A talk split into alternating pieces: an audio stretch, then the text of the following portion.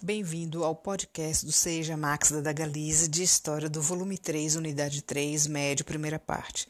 Formação do fascismo e nazismo, Tratado de Versalhes, 1919 e outros acordos não conseguiram alcançar a paz. Novas disputas surgiram entre as potências e na década de 1920 problemas econômicos e sociais geraram instabilidade política pela Europa. Países como Itália, Alemanha, por exemplo com economias desestabilizadas, população empobrecida. Tensão social alimentava projetos políticos radicais como fascismo e para mais para frente nazismo. Itália, 1921, fundação do Partido Nazista Fascista, líder Mussolini. Apoiadores, classe média e conservadores, defendiam o nacionalismo, combatiam o comunismo e o socialismo, que era vista como uma afronta para a igreja e instituições conservadoras. Eram contra também a democracia e o movimento operário, o temor da burguesia industrial.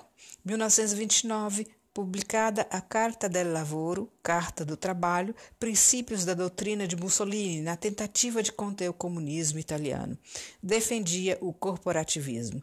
Título do líder Dutti. Esquadras, camisas negras, saíam às ruas vandalizando e perseguindo e, se necessário, matando opositores do Dutti. Alemanha. Pós Primeira Guerra Mundial, a Alemanha mergulhou em uma crise social e econômica e política. Aumento do desemprego, inflação, desvalorização da moeda, população na miséria.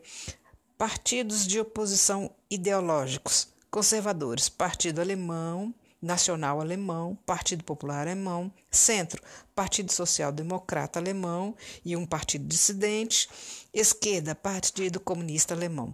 Com o fim do Império no fim da Primeira Guerra Mundial, o governo organizado foi parlamentarista social-democrata, a República Weimar, 1919-1933.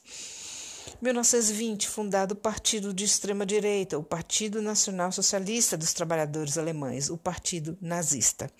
1921, liderança do, do partido assumida por Hitler, com discurso extremado, revanchista e nacionalista. Defendiam que a superioridade da raça ariana, antissemitismo, contra instituições democráticas liberais, combatiam o comunismo e apoiavam o expansionismo militar alemão.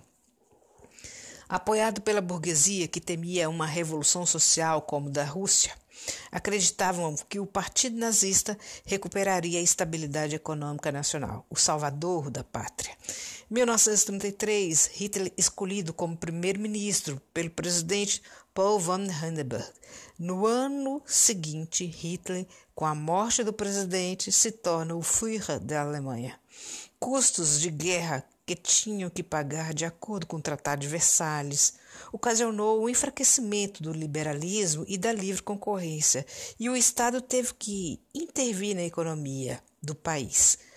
Mas a crise de 1929 aumentou o desemprego, a desindustrialização fragilizaram a democracia alemã. Percebeu a situação da Alemanha e o solo fértil que Hitler encontrou para impor suas ideias racistas, autoritárias e violentas? O que Hitler fez para melhorar a situação?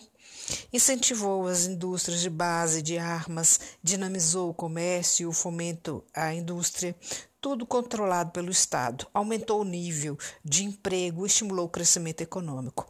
Recursos usados para conquistar a simpatia das massas: propaganda, apelo à família, à pátria, à prosperidade em todos os setores sociais.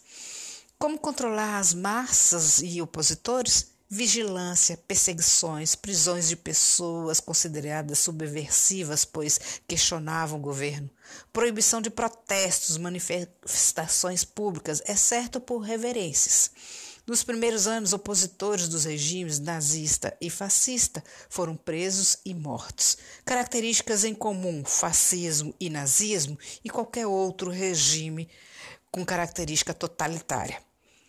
Totalitário superioridade do Estado em detrimento à liberdade individual, o Estado é absoluto e inquestionável, desdém para com intelectuais, cultura e arte, nacionalismo extremo, extremo xenofóbico, militarismo e supremacia de militares, anticomunismo e ou antissocialismo, antidemocrático, mídia de massa manipulativa e controlada, antiliberal, unipartidarismo, único partido em todo o país, culto ao líder, uso de propaganda, liderança carismática, expansionismo, mais territórios ou espaço vital, racismo, mais acentuado na Alemanha contra o povo judeu, eslavo, estrangeiros, negros, homossexuais, irracionalismo, sexismo desenfreado e descontrolado obsessão compulsiva com a segurança nacional e invenção de inimigos como causa unificadora, leis e direitos trabalhistas suprimidos, movimentos similares pelo resto da Europa, lazarismo em Portugal, franquismo na Espanha. Termino com a frase de um provérbio chinês: aquele que pergunta pode ser um tolo por cinco minutos. Aquele que deixa de perguntar será um tolo para o resto da vida. Até mais.